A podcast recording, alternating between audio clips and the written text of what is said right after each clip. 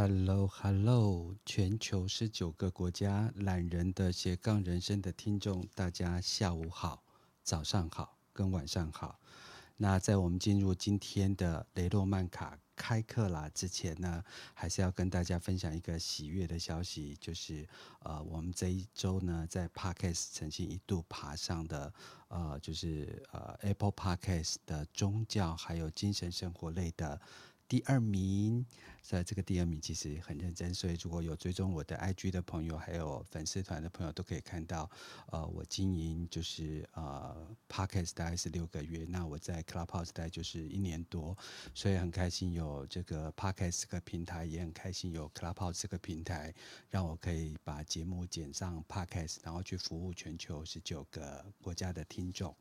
那大家如果认识我的话，我虽然跟啊、十几个老师分别开立啊、不同的身心灵类别的教学课程，还有命理课程，主要是希望大家能够运命理命，然后不要宿命。第二件事情是把自己的命掌握在自己的手上。那第三个部分的话，就是希望。啊、呃，大家不要太依赖，不管是三一命相谱的部分，人生难免有所跌倒，有所受伤，那我们就需要专业的人员来协助我们。那三不五时拿个拐杖是一件好事，但是终身如果拿着拐杖，就有一点失去自己对自己的信仰与自己的信心。所以这个也是我为什么要开呃古玛雅跟古玛雅能量，而不是专门去开一些亮亮亮的节目，因为一方面我不懂，所以我也不太知道怎么开始。但不代表我不相信他们，或我不尊重他们。或许我的时机还没到，还没到要开悟那一端。那在三一密相谱的部分的话，我教的是古玛雅的能量，还有玛雅十三个月亮历两个之间一三二八年的连接。然后另外一个部分，呃，我在商业界开的是决策雷诺曼卡，一方面呃辅助我自己的长期的顾问的工作，我们可以用理性、用逻辑、用脑的部分去思维我们的人生应该如何往前走。另一方面，我们也不要去忽略这宇宙有很多的讯息，如果我们可以开启我们的觉知觉察，或许我们有机会人生不要乱闯乱撞。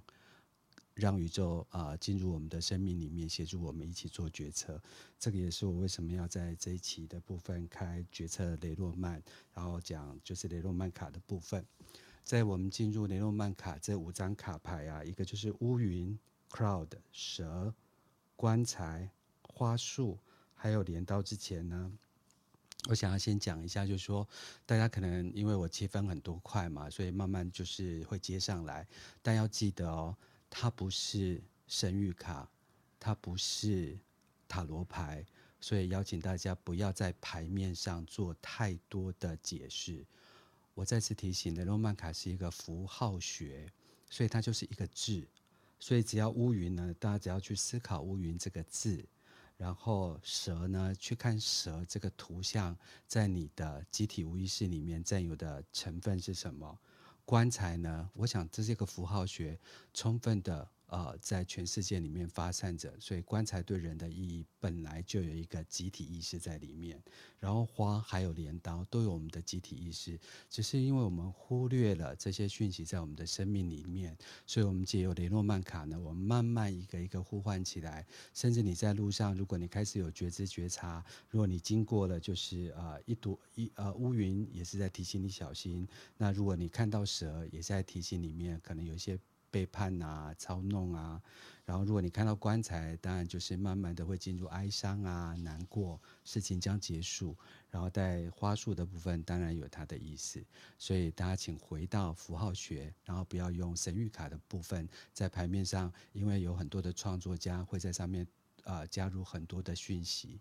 那我们从讯息里面不断的去解读跟延伸，那就已经超越了雷诺曼卡要带给大家非常 bloody 的一个直觉，然后让这个符号来说话，让这个句子来说话。啊，如果大家可以保持这个原则，那它也不是塔罗牌，因为塔罗牌是由蔷薇十字会，所以它是有很多高知识分子啊、所赋予的很多就是神秘学的力量在里面。那对一般只是想要知道，哎，我这三到六个月里面我的生意好不好啊？那我有两个投资项目，我应该选 A 呢，还是选 B？那我即将要所谓的离职，那我离职之后呢，到底呃工作的状况或找工作的状况会是怎么样？或许你会去去省思是否是一个。时间跟你的老板重新坐下来谈工作合约跟工作条件。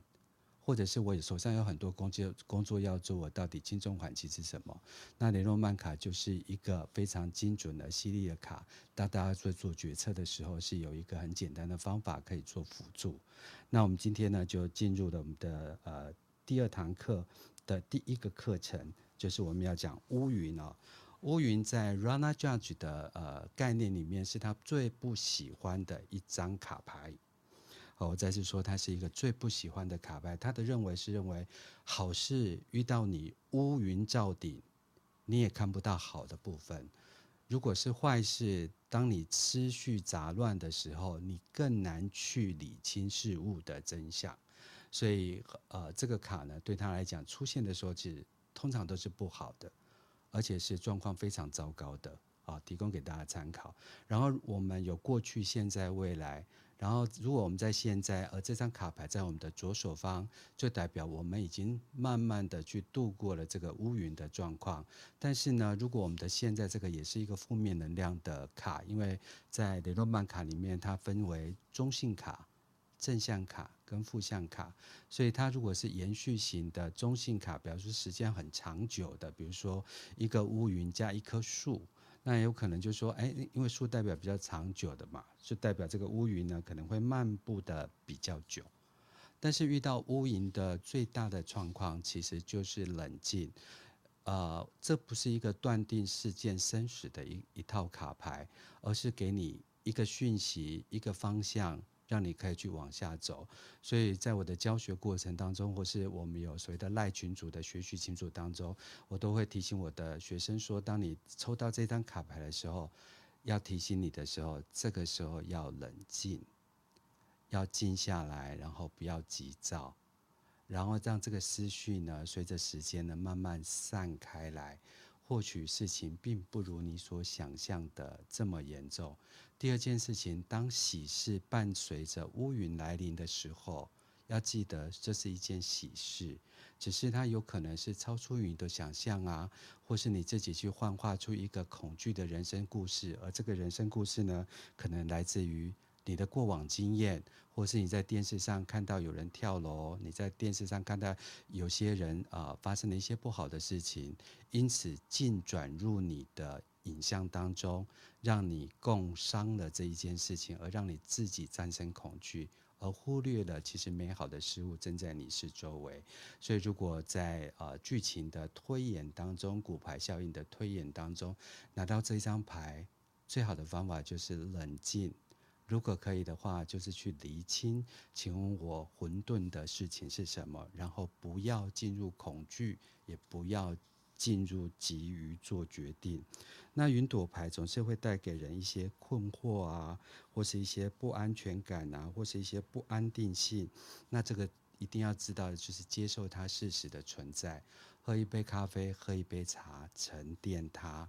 哦，尤其是很多在东南亚做生意的朋友。法令不是那么样的清楚，人与人之间有很多的暗暗盘，文化之间有很多的差距。尤其是我们出国旅行，总是带着恐惧的心理。可是这个恐惧是代表我们的未知，不代表它实际上真的有这类型的事情正在发生。所以冷静跟想出方法是一个比较好的方法。那给他一点时间，就会让自己进入一个比较舒适的一个方向。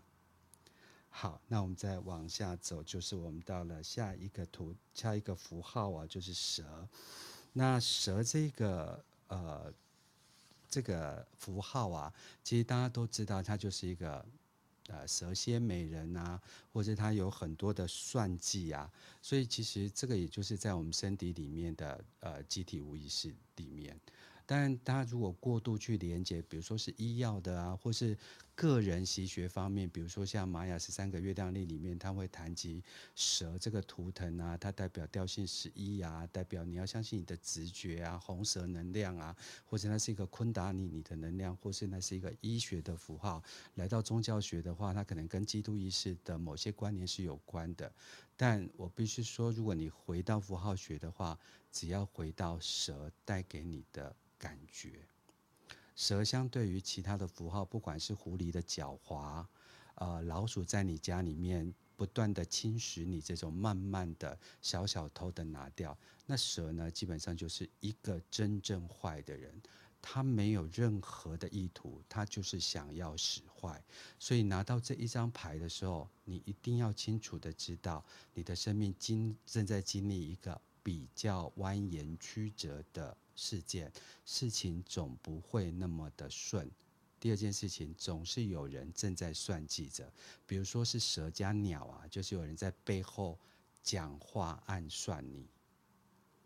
好，所以这些符号带给我们这个讯息，那我们下一步应该做什么事情呢？蛇在路上一定要做到的事情就是面对它，然后用一根叉子把它搬离自己的人生道途上。所以面对、了解、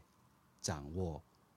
并不代表他有能力造成你的伤害。那如果是蛇加啊鸟的话，当然就是会形成一些耳语，当然就是直接的去看到。但如果你们公司是一个比较大的事、大的公司，部门比较多，那不要是所有的事情都是经营者出来面对。呃，我看过很多公关的处理事件，那很多公关都处理得很不好，甚至很多、呃、大型的公司，尤其是亿万以上的公司，对于这些流言蜚语，尤其是网络上这些键盘客，啊、第一时间就会跳出来解决，但是在语义的过程当中，可能你就中了他们的陷阱，所以。呃，委由这些专业的公关公司也好啊，顾公顾问公司也好，来协助你啊、以专业的方法来面对它，会是一个好的方法。我想在全年事件，大家看到许崇仁面对年轻学子的一个善意的语言，但是在错误的呃媒体或是传播人员不断的散播当中，就可能会去呃。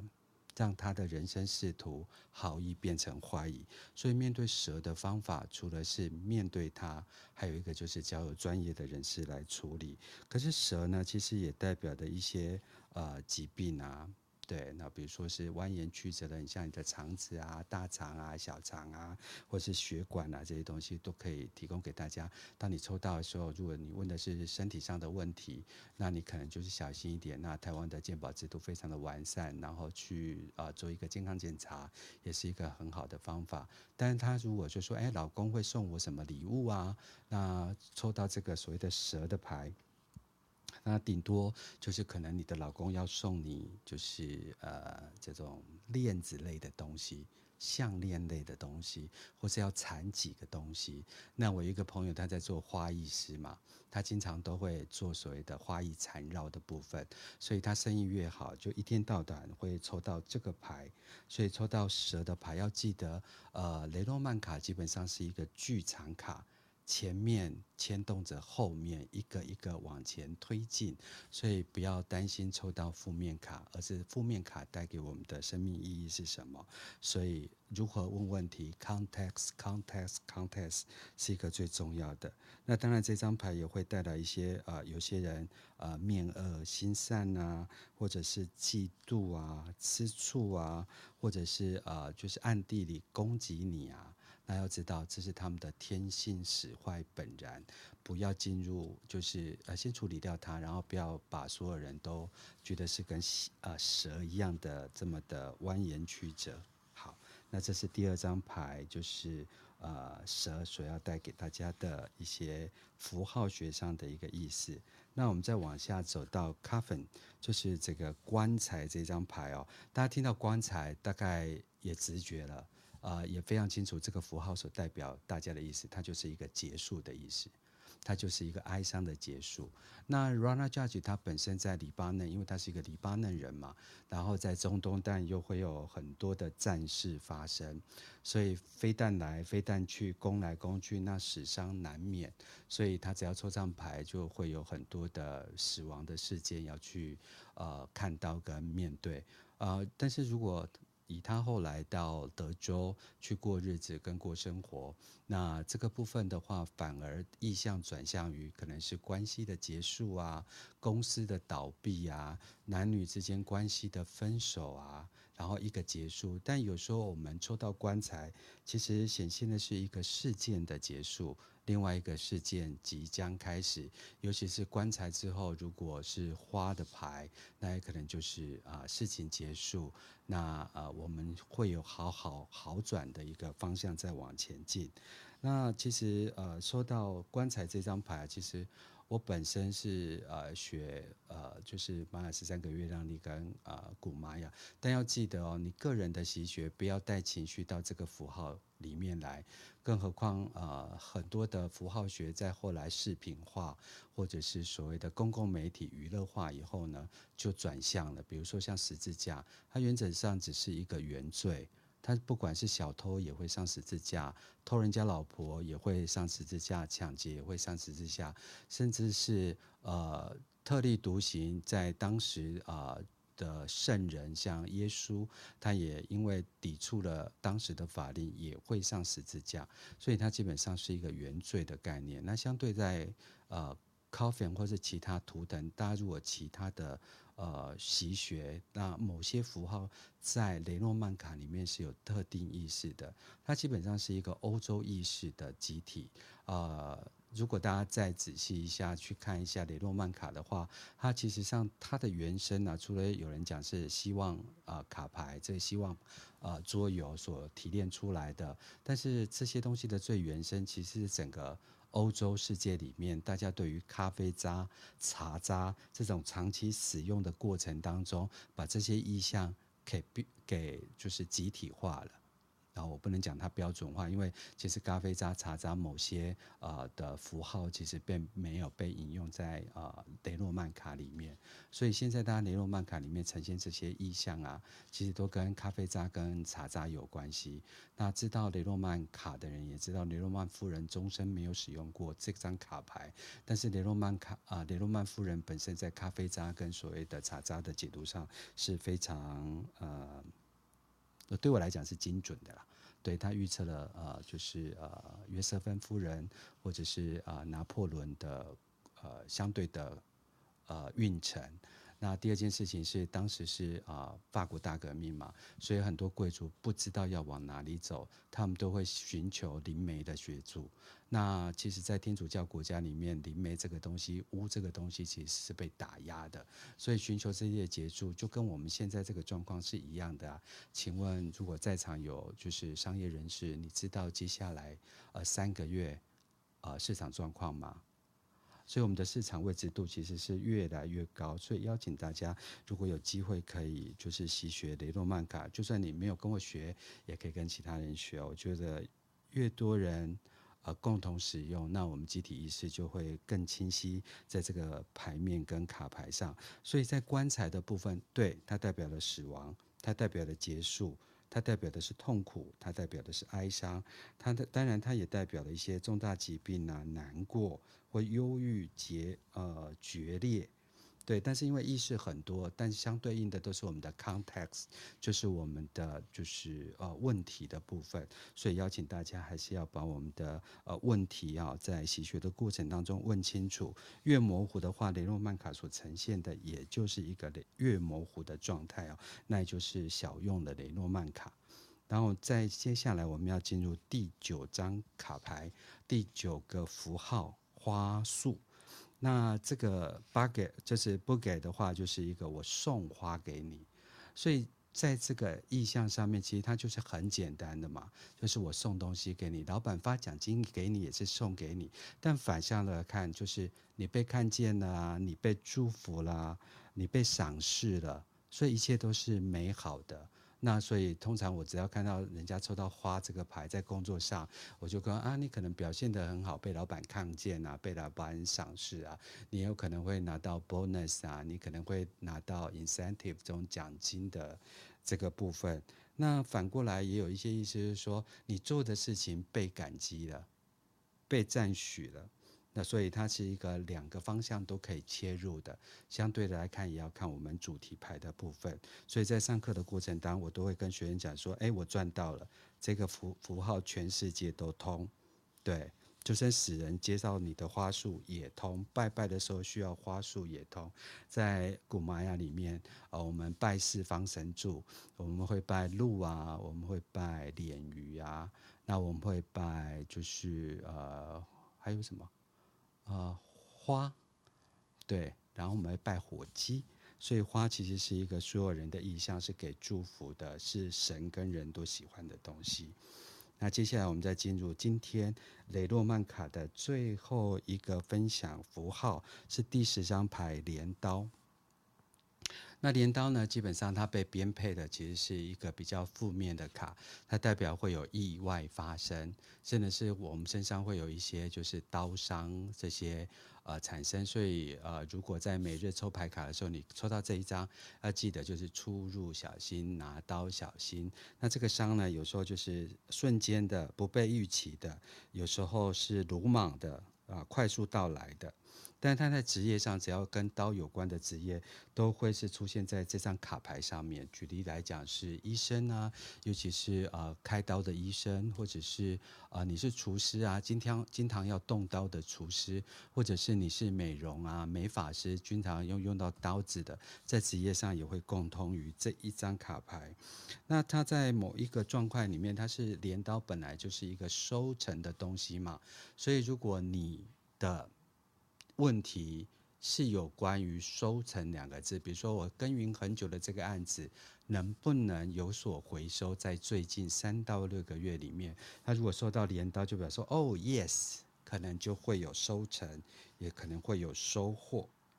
但它也代表，就是说，哎，我跟他的呃这个合合段关系啊，我即将要续约了，可是啊、不晓得我续约能不能成功。我想很多人啊、呃，如果是房客，就会跟房东续约啊，或是房东会跟房客续约啊，或是我们是年约制啊，那有可能遇捡到这个的话，就有可能说，啊，我们这段合约可能有所终止跟变。卦，所以大家遇到就是这张牌，当然对接你的问题的话，在符号学里面就有不同的意思。